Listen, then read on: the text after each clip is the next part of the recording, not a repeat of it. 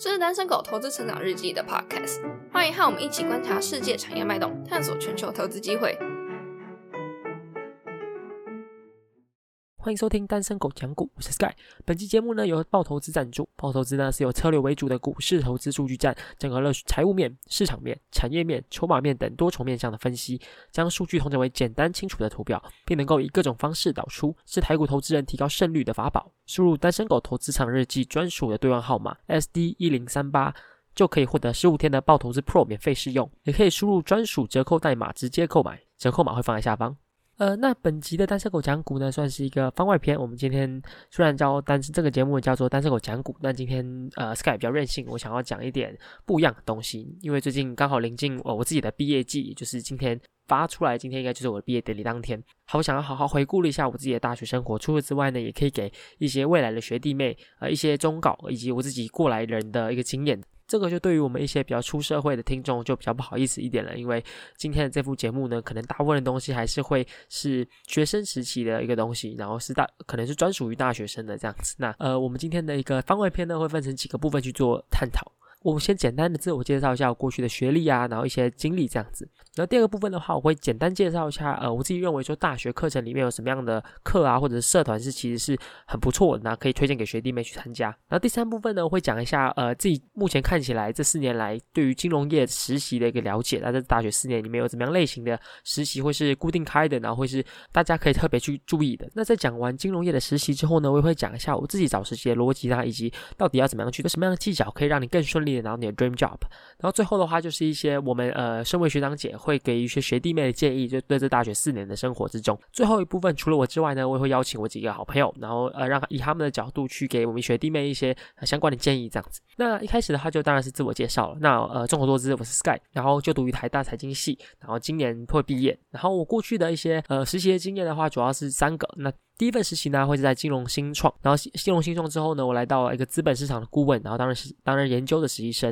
然后在最后的话，我到了一个企业的投资部。那除了这些以外的话，我自己在课外的时候，除了实习也做了蛮多的 project 的。比如说我自己有组了一个读书会，然后我们的读书会就会定期的去讨论一些时事啊，或者是帮忙面试的。然后也有去完成了一些线上课程，然后那个课程呃还蛮有用的，我也之后等下也可以推荐给大家。然后以及做做了一个自己自动化的一个估值模型，然后这个估值模型的话，就是我自己在闲暇时候的时候做的。然后这个模型就是你只要把你的呃 ticker，就是把公司的股号踢进去，就会有一个完全自动的一个估值模型会跑出来这样子。然后以及完成了一个券商的全国竞赛的第一名，跟参加了部分的一些金融相关的社团。当然还有就是一起成立并且营运了这个单身狗投资场日记。这是我过去的经验，当然这不算亮眼，但我觉得应该还是可以给学弟妹一些我自己认为的呃建议跟我自己的想法。好，那首先第一部分的话，就是讲一下我自己在大学这种课程。呃，首先呢，我们财呃台大财经系其实大一、大二的时候都会大部分东西都是必修，然后你不会有太多的选择性。那你一般来说只能在同一堂课里面选择老师。那我但是我自己建议的时候，你在大一、大二的时候就应该要把大三的东西全部都修好，就是你希望能够在你进大三的时候呢，就不会有什么课业压力的。因为我自己过去呢，大概前四个学期就大一、大二的时候，几乎都修了二十几学分，然后大三、大四的时候就可以轻松很多，然后可以去做一些自己想做的事情啊，然后也可以去找实习，比较不会有受到时间的压力这样子。所以我大三、大四的时候就开始变得蛮弹性的。然后，呃，我的经验是我大三的时候几乎都只有一一到两门会是必修，那其他课程的话就是自己选、自己去选择这样子。那除了弹性系的必修啊，或者是选修以外呢，其实我自己。也是非常建议学弟妹可以去看看其他系的选修，就是管院其他系的选修，因为我觉得很多好课或者是呃金融相关的课程，其实也不一定只开在财经系，说都可以在呃选课的时候去课程网那边去翻翻找找，去看有没有什么好课这样子，然后去签签看。呃，以下的话我就直接推荐一些我自己觉得蛮推荐的课程，财经系好的必修的话，我自己比较印象大概有三个。首先第一个呢是陈彦行教授的投资学，那在这投资学里面呢，其实就主要在讲的是资产管理啊以及投资方法的一些介绍。第二个的话就是江耀明教授的财务模型程式应用，那这部分的话就是在教你怎么用 Excel 的一些功能啊，不管是规划求解啊、目标搜寻等。那这个东西其实对于初学的帮助很大，因为如果你真的什么都不会的时候，其实这个课程是从零帮你慢慢带起来的。所以我觉得这个课程其实对我对建模啊或者是 Excel 的技巧其实都有蛮大的帮助的。然后第三个的话就是陈彦霖教授的一个金融机构管理，然后去了解一下金融的一个运作原理啊。虽然这在实物上呃比较没有什么用，因为你不太会有机会能够管理到呃金融机构，除非你现在是做风但上课非常有趣，你可以知道说过去的金融的法规是怎么样去做演变的，然后会有一大堆的案例这样子。然后第二部分的话，只是在投资跟估值相关的课程。我自己推荐的话是呃王太昌教授的策略性财务分析。那，这堂课的话，主要就是教你说怎么样用策略性的方式去分析财报，那以及去估算说公司的股价值。那怎么样用 DCF 啊，用 Comparable Companies 啊，用 Precedent Transactions 估一个公司的价值。第二的话就是杨文斌教授的资产管理与财富管理，还有股票与另类资产投资实务。呃，那杨文斌教授呢是前平安证券的一个投资长，那他他在这堂课里面讲的话，就是他人生的一些投资的经验谈。那他自己有说过，说他上这堂课只是想要把他呃出书，就是他其实想要出书，然后把这些出书内容再来上课里面讲呃一次这样子，然后对自己的投资心法会有非常大的帮助。所以我觉得这堂课也是非常我非常推荐。然后再来的话就是并购类型的课，第一个首推的话就是尤明德教授的一个企业并购实务。刘明德教授呢是 PWC 的财务董事长，那这堂课呃教的比较简单一点，都是一些基本的。企业并购理论，所以其实入门程度应该是还算蛮简单的。那但是还是要有一定的金融基础啦，这样子。然后第二个话是林家正教授的企业并购与私募基金。然后林家正教授是在业界呃背景啊，或者是过去经验非常强的一个教授。那他也会上课的时候，主要在讲的就是实际的并购案之中的细节。那呃，比如说如何去做收购啊，以及如何反制等，那又会有一系列的操作。那我觉得这堂课也是蛮有趣的。那最后的话，则是我上上过一堂曾婉如教授的企业并购之法律策略与财务专题研究。那这堂课呢是法律所的课程。那我自己去修的时候呢，其实我建议是要去修的同学一定要有一些企业并购的能力以及基础再去上这堂课。因为管院的同学很少，所以你管院同学会需要去负责所有的财务模型以及分析。如果你自己能力不够的时候，其实不会有人帮得了你，因为其他的同学几乎都是法律系。但只是这堂课教授啊都是会计系以及法律系的一个大佬，会会给学生非常多想不到的一些观念。那也是你，也是我第一次真的跳脱纯财务的方面，然后真的去从法律面去。探讨一个并购要怎么样去执行，然后在固定收益的部分的话，只是首推李学言教授的呃相关课程。我自己上的课程呢是利率衍生性商品市场。那李学言教授呢是业界的固收大佬，然后他上课是非常有趣的，然后教的内容呢是非常呃不能说难，但是非常有用。然后呃教授的课程也会让你知道说是现在是市场上的总经的形势啊，固收的形势长什么样子。那它也算是台大固收界的一个法典。所以你如果未来想要发展固收啊相关的一些呃职业，李先生教授所有的课程都其实都是非常推荐的。然后到最后的话，就是一些社团的部分。社团我自己手推了可能就两个，第一个是产经共学社口拉，那以及第二个是 TMBA。那口拉我没有参加，然后呃，但是我自己知道是，其实这里面也是蛮 solid 的，就是会让你做非常多的 project 啊，然后对你做非常多的个股研究或者是总经研究。第二个的话只是 TMBA，那 TMBA 我有去过一个学期，那呃在做的东西就是个股跟产业的一个研究。但对于这两个以上社团，我自己的建议是，如果大三前能够进，那就赶快进；那如果大三之后，甚至是大四之后的话，就要审慎的斟因为其实。里面很多的东西其实可能是你已经会的，所以你进去学不到什么太多呃新的东西，对，所以你自己要去斟酌一下，呃，这个社团能够带给你什么的，而不是让你一直重复在做一样的事情。那这是我呃自己觉得大学之中比较有趣的课程啊，以及社团，然后再来是一些金融业的一些实习。那接下来的话，我就会简单介绍一下我自己在这四年里面看到一些比较会固定招人的一些实习，然后分成不同的类型。然后私募基金里面，呃，有比较有固定在开缺的话，就是 KHL、达盛资本、AB Value、安桥、Mega Capital、东博，还有 NFC 这几间都是呃蛮大，在台湾非常知名的一个私募基金。然后他们也会定期的去收实习生，但这几个就是相对之下比较进阶一点，但大家都可以去试试看。然后在投资银行的部分的话，如果是本土的话，我只有听过 FCC、蓝涛亚洲，然后呃在实习。真的缺上面其实开的蛮频繁的。如果是国外的一些投资银行的话，一般都是走暑期或者是非定期的招募。那如果真的想要去试的话，其实香港的机会应该算是比较多的，因为香港每年开的职缺其实都快到一百个以上。然后在呃股票研究的部分的话，就是在 research 的部分，我其实目前只。有固定在招缺，应该就是元大，但我自己有看过凯基啊，凯基有招过缺这样子，可以大家可以自己去看一下。Research 这个门其实，嗯，我自己聊，我自己感觉起来是蛮宽的，就是毕业后其实会有蛮多相关 research 缺，然后一般都是收正职啦，但是男生可能要顾虑一下当兵的东西，所以其实当兵的东西也是尽早做完越好，因为对于那些比较急的缺，你可能因为当兵的关系他就等不了你，那你就会丧失一些 dream job。然后再来是金控的部分，然后金控几乎都会有开，那比较多都会是暑期的实习啦，像是国泰的 CIP 啊等，呃，也会有一些。不同的部门会是在学期间不定期的去开，比如说国泰有个总经理研究处，然后或者是星光投信那边也会去开部分的一些圈。然后在顾问方面的话，就是 BCG 跟 McKinsey 他们两个都会呃每一年都会招 PTA，对，所以这部分的呃我自己了解是也是呃缺蛮多的，说都可以去试试看。然后再来是投信，投信业的话，诶联博、安联、富兰克林、富华或者是汉雅，其实这这几间都会蛮经常开实习生的。说这大家如果真的想要去投信实习，其实都蛮多蛮多机会的。然后最后话，只是一些太阳能跟建设的呃私募基金，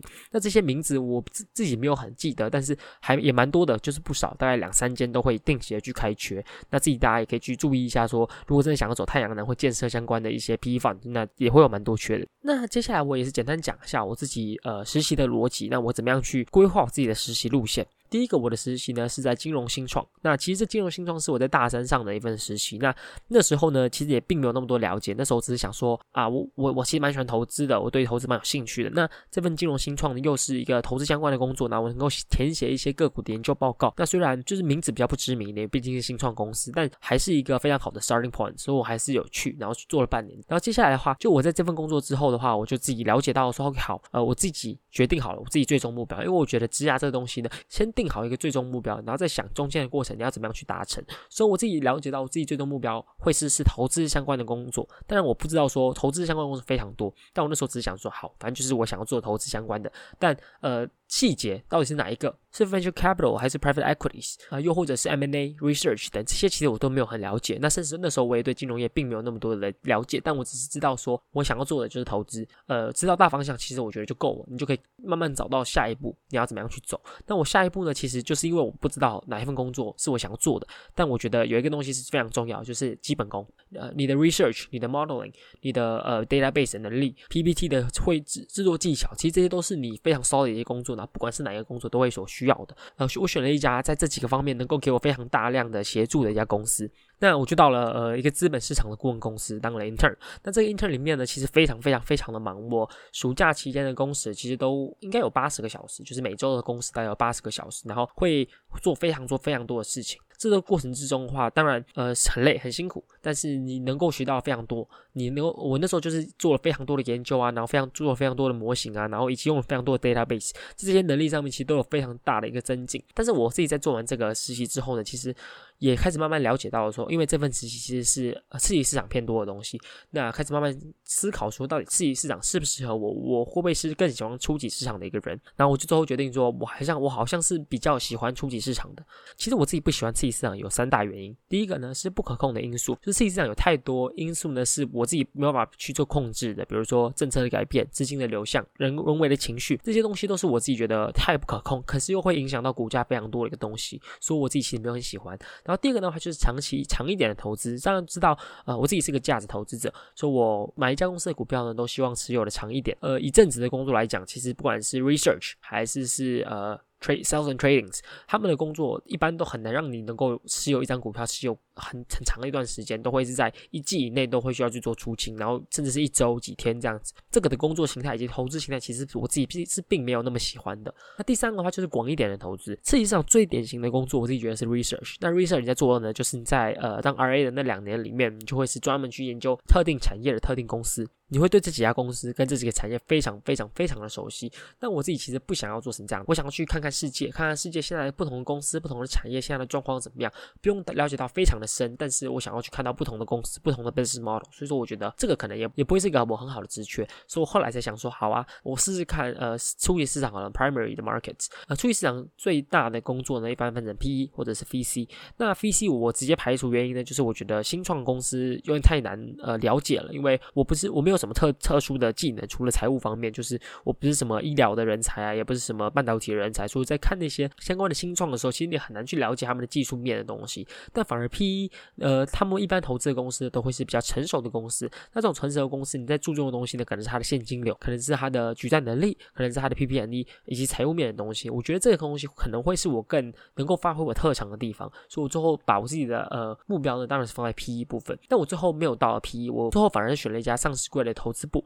原因是因为我觉得进到企业的投资部，其实能够有很大的很大的机会，能够去看出到底一个公司内部是怎样去做营运的，然后去了解说，呃，从一个员工的角度里面，怎么样去看公司的营运，这能够让我成为一个更好的投资人。因为我觉得从内而外去看一家公司，其实也是非常重要。但我在过去的时候，其实都是从外面从外面看到公司的外部，而不是从内到外。所以我觉得这份工作，呃，因为投企业的投资部其实一般来说很少开缺，最后没有去私募基金，反而是来到呃一个上市贵公司的投资部这样。那你可以看到说，从上述我的实习经验之中，我在做每一个决定的时候，我其实都有经过非常慎重思考。我知道说我在我来到这份实习，我想要拿到的是什么。我拿到这份工作之后呢，我会开始审视我下一步想要拿到什么，慢慢的建立自己的目标，才能够在大学四年之间努力的完成自己的目标，然后让成为一个自己想要成为的人。但我觉得这是一个你为什么要去实习一个非常重要的原因。说讲到这个的话，那就自然就切到我们下一个部分，就是为什么要找实习，以及到底实习有什么样的细节需要去做特别去注意。那我们会分成五个部分。首先第一个为什么要找实习？第二个面试前的事前准备。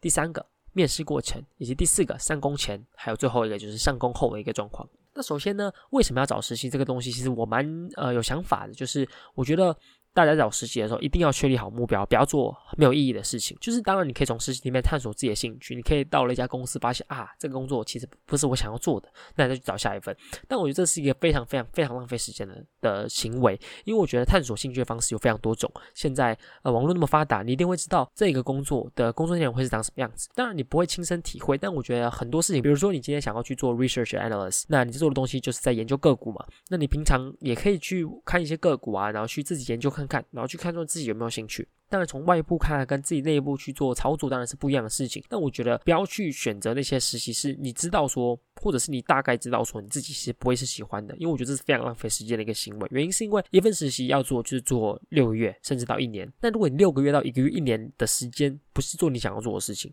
那跟你未来要发展的职业方向完全没有任何的相关性。那你这样就是其实就是落后其他人。因为其他人如果你在这方面领先你的一个实习经验，他在找下一份工作的时候，自然会有一定的呃优先权。那这个这个差距呢会越来越扩越大，所以我觉得在大学期间尽量确定好自己想要做什么，然后让自己每一份实习都是跟你那个想要做的东西有相关性的。像我投资，你可以看到说我在过去的三份实习里面，它所所有东西的重点就会是跟投资相关的，不会远离到投资多少。大家都会说去多试试自己喜欢的东西，一切都还年轻，一切都还早，这当然是正确的。但只是如果能够在一开始就能够确立好目标，把一开始想要做的事情确立好，让这段时间的努力都不要成为白费，我觉得这才是一个不错的方向。当然这是个人观点，那。你呃，大家都可以自己有自己的想法，这只是我自己个人的观点。好，那第二部分的话，就在事前准备的部分。那我自己觉得，我自己的话是会准备了一些作品集，像是我在课余的时候会做一些 P H deck 啊，然后会做会做一个自动化的估值模型啊，然后会会在 cover letter 上面一起附上，让 hiring manager 知道我的能力大概在什么地方。要要写好一个模板的 cover letters，履历部分也是非常重要的，就是大家千万千万不要让履历，就是在金融业啦，不要让自己的履历变得花里胡哨。就是最简单的黑白，就你今天去呃 Google 去搞说 resume，然后呃 finance 这样找，一定他们的 resume 全部都是黑白形式，然后不有任何的特别的格式，就是。非常工整的，就是你就大家就找那个模式就好了，不要千万不要做成一些非常 fancy 的呃模式，不管是中文还是英文，不要觉得中文就可以做的比较 fancy 一点，就是只要是金融业的实习，全部都是用黑白就好了。好，然后最后的话就是要一定要练习面试，练习面试，练习面试，练习面试，这个东西我要讲三遍，因为呃我有听过蛮多学弟妹，其实他们有说他们面试一直都面不好，但他们都不准备，就我觉得准备面试是非常重要的，因为大家其实都会准备面试，说面试官问出来的问题，大部分的的人都会有。呃，一定想过的一些回答。那如果你没有想过这些问题，除非你是天才，不然你在当天回答的状况其实会非常的糟，或者是比较没有逻辑一点。那我觉得有一些一定会问的问题，比如说你上一份工作在做什么啊，然后你在大学里面什么课在做什么啊，你自己为什么喜欢投资啊，这些原这些问题一定都想得到。那你一定要把它列好。这样子的话，你在面试的时候才能够比较好的去做对答。那第三个话就是在面试过程之中，然后面试过程之中，我自己觉得非常常去做微笑，让让面试官知道你是个非常好相处的人。最好的情况当然是你可以知道面试官他喜欢的实习生的类型。但如果你不知道的话，我的经验啦，就是他们大部分的面试官其实都喜欢那种。认真的小朋友，大部分情况之下呢，最好不要表现的你很厉害，或者是你很积极的那种感觉。你可以不自然的说到你很厉害，但是你可以说，哦，我我未来还有很多东西需要去做学习，那希望能够进贵贵公司，尽量不要保出太积极的一面。因为我自己的了解是，好像蛮多公司不喜欢实习生太过于积极，但但也不一定啦，就是你可以自己去了解一下。然后以及面试完之后，一定要记得借，一定要记得寄感谢信。呃，然后最后的话，不管是收到录取啊，或者是拒绝通知书，都需要去做回信。好，然后第四个，的话就是上工前。那我自己觉得拿到工作、拿到 offer 当然开心，但我觉得你需要去做一些努力，让你在你在进到公司的时候能够更适应到状况。所以第一个，我觉得你要去跟现任的实习生或者是前任的实习生了解一下你在工你的未来的工作内容，然后以及上工前你有什么地方啊，你会需要去做加强，然后让你自己上工的时候比较好上手。那除此之外呢，他也要去了解一下办公室的气氛，然后有什么样的禁忌是不要去碰到的，然后以及正职喜欢的实习生类型这样。然后最后的话就是上工后，那上工后我觉得会有蛮多地方都要去做处理的。那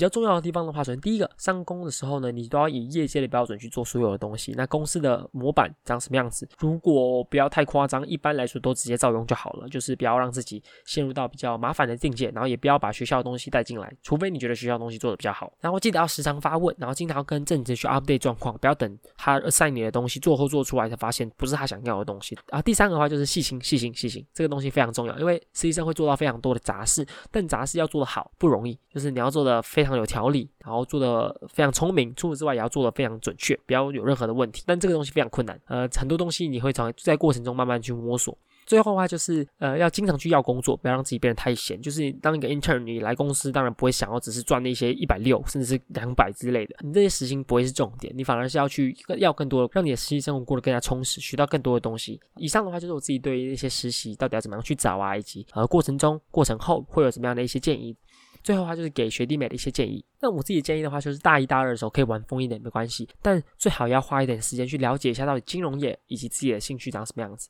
那尤其在大三前，最好就好一个大概的方向，知道说自己喜欢什么，未来的发展想要往哪个方向去走，然后自己的未来的 dream job 大概会是什么类型的，把那些框架都勾勒出来，这样其实在过程之中能够比较有方向一点。因为我觉得中途转换转换跑道，像我之前讲的，其实是非常辛苦的，也会让自己陷入到一个比较不好的一些境界。然后第二个的话，就是跟同学以及学长姐的关系一定要打好，因为学长姐还有同学会有时候会给你一些不很好的 offer 或者是机会。那除此之外的话，学校的团体作业千万千万千万千万不要摆烂，这是一个非常非常非常重要的事情。因为我自己的经验是，公司在找实习生的时候，如果他是比较认真一点的公司，他们都会做 reference checks，说他们会照现在的实习生去问问看这些 candidate 的评价。如果你今天在学校团体作业的时候摆烂了，其实你对于自己的状况，就算你面试的时候发挥的再好都没有用，因为他就知道你是个可能很不负责或者是很难接近的人，很难去做 teamwork 的人。所以其实我觉得在学校团体作业，不要因为你觉得他只是个学校的作业而摆烂。我觉得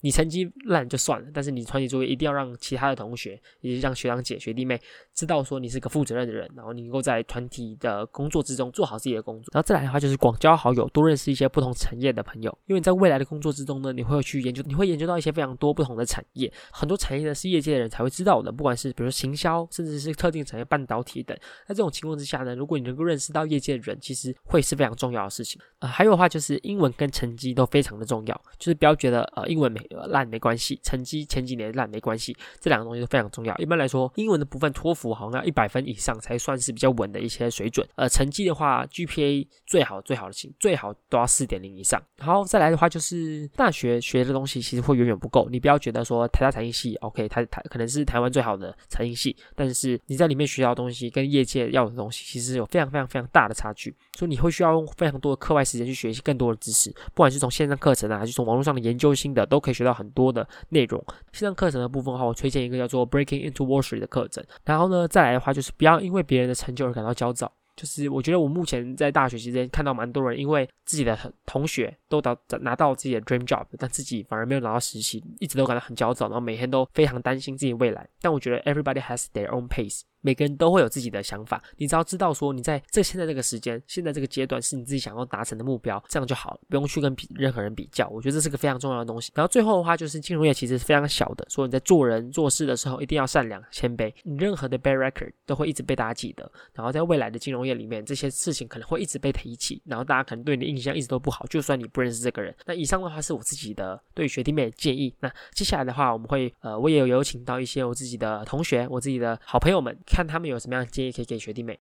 哎，喂喂喂，Hello，那我是 Sky 的朋友 Hans。那嗯，稍微介绍一下我自己的话，基本上也是台大财经系毕业，然后嗯，之前有做过几份 ER 的 intern，然后现在在 PE 里面担任呃也是实习生的角色。那呃，预计可能半年后大概会毕业吧。那其实这个大学四年下来的话，我回顾以后我觉得其实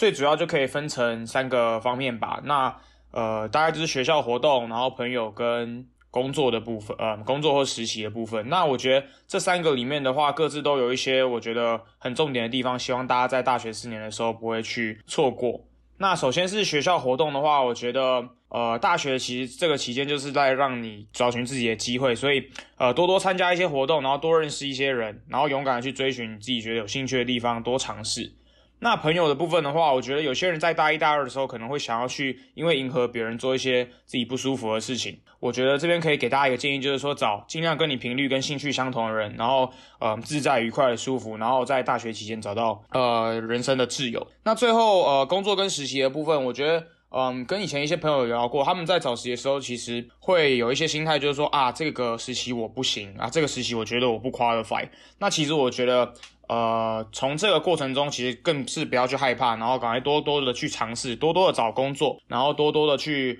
呃，你觉得哪里自己不 qualify 的地方，然后去增进，然后写好一份好的履历，然后一个好的呃 cover letter，然后跟朋友练一下面试以后，然后将你的呃申请书寄出去，然后透过每一个不同的小面试去累积自己的实力，然后未来当你面对到真正的 dream job 的时候，你就可以正常的用最好的状态出击。那以上就是我对于这个大学四年然后的一些回顾，然后跟给大家的建议，还有这样吧，谢谢。喂，大家好，呃，我是 Ryan，那今天毕业，那我好朋友 Sky 好像想弄一个 podcast，呃，想要请我分享一些的大学四年的一些想法或心得吧。那我这几天稍微总结了一下，我觉得主要可以分成三点。嗯，第一点的话，我觉得就是很重要的是，呃，可能要学会跟自己相处。呃，我觉得。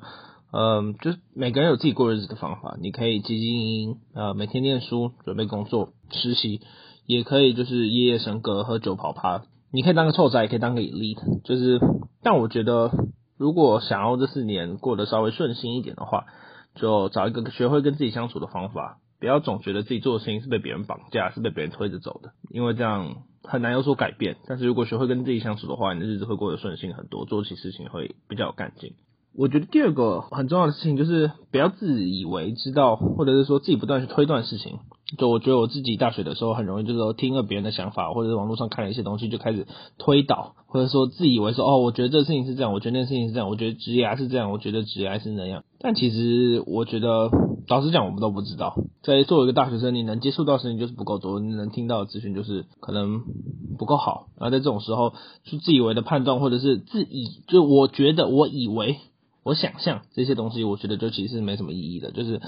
多听、多看、多问，然后呃抓紧把握自己能做好的事情，呃是比较实际的。然后我觉得第三个的话，就还会还是会是好好玩吧。就我觉得，就虽然我花很多时间在实习，但我觉得我还是有玩到我的那一份，就是不断是就是参加各种活动啊、社团啊，然后办一些活动，或者跟我的好兄弟鬼混。我觉得大学生什么都没有，就是时间多，反正这时间你不拿来玩。不拿来做一些有趣的事情，大概率就是睡觉、打电动、耍废、念书，就就是时间就是最大的成，就是时间是最大的成本，但是它是最不值钱的事情。所以我觉得，呃，虽然我觉得我已经做很多事情，但我还是会觉得，如果再给我一次机会，我会拿这些这四年来做更多的事情，让自己可以体验更多不一样的东西，在自己还来得及的时候。对，大概是这三个吧。这些可能就是就是学会跟自己相处，然后多听多看，不要太多自以为，然后。再更多的玩，更多去体验一些不一样的东西，可能会是呃，如果我现在还有机会回去跟大一的自己给一些告诫的话，可能会是这三个吧。对，希望对大家有帮助。作为一个财经系的学生，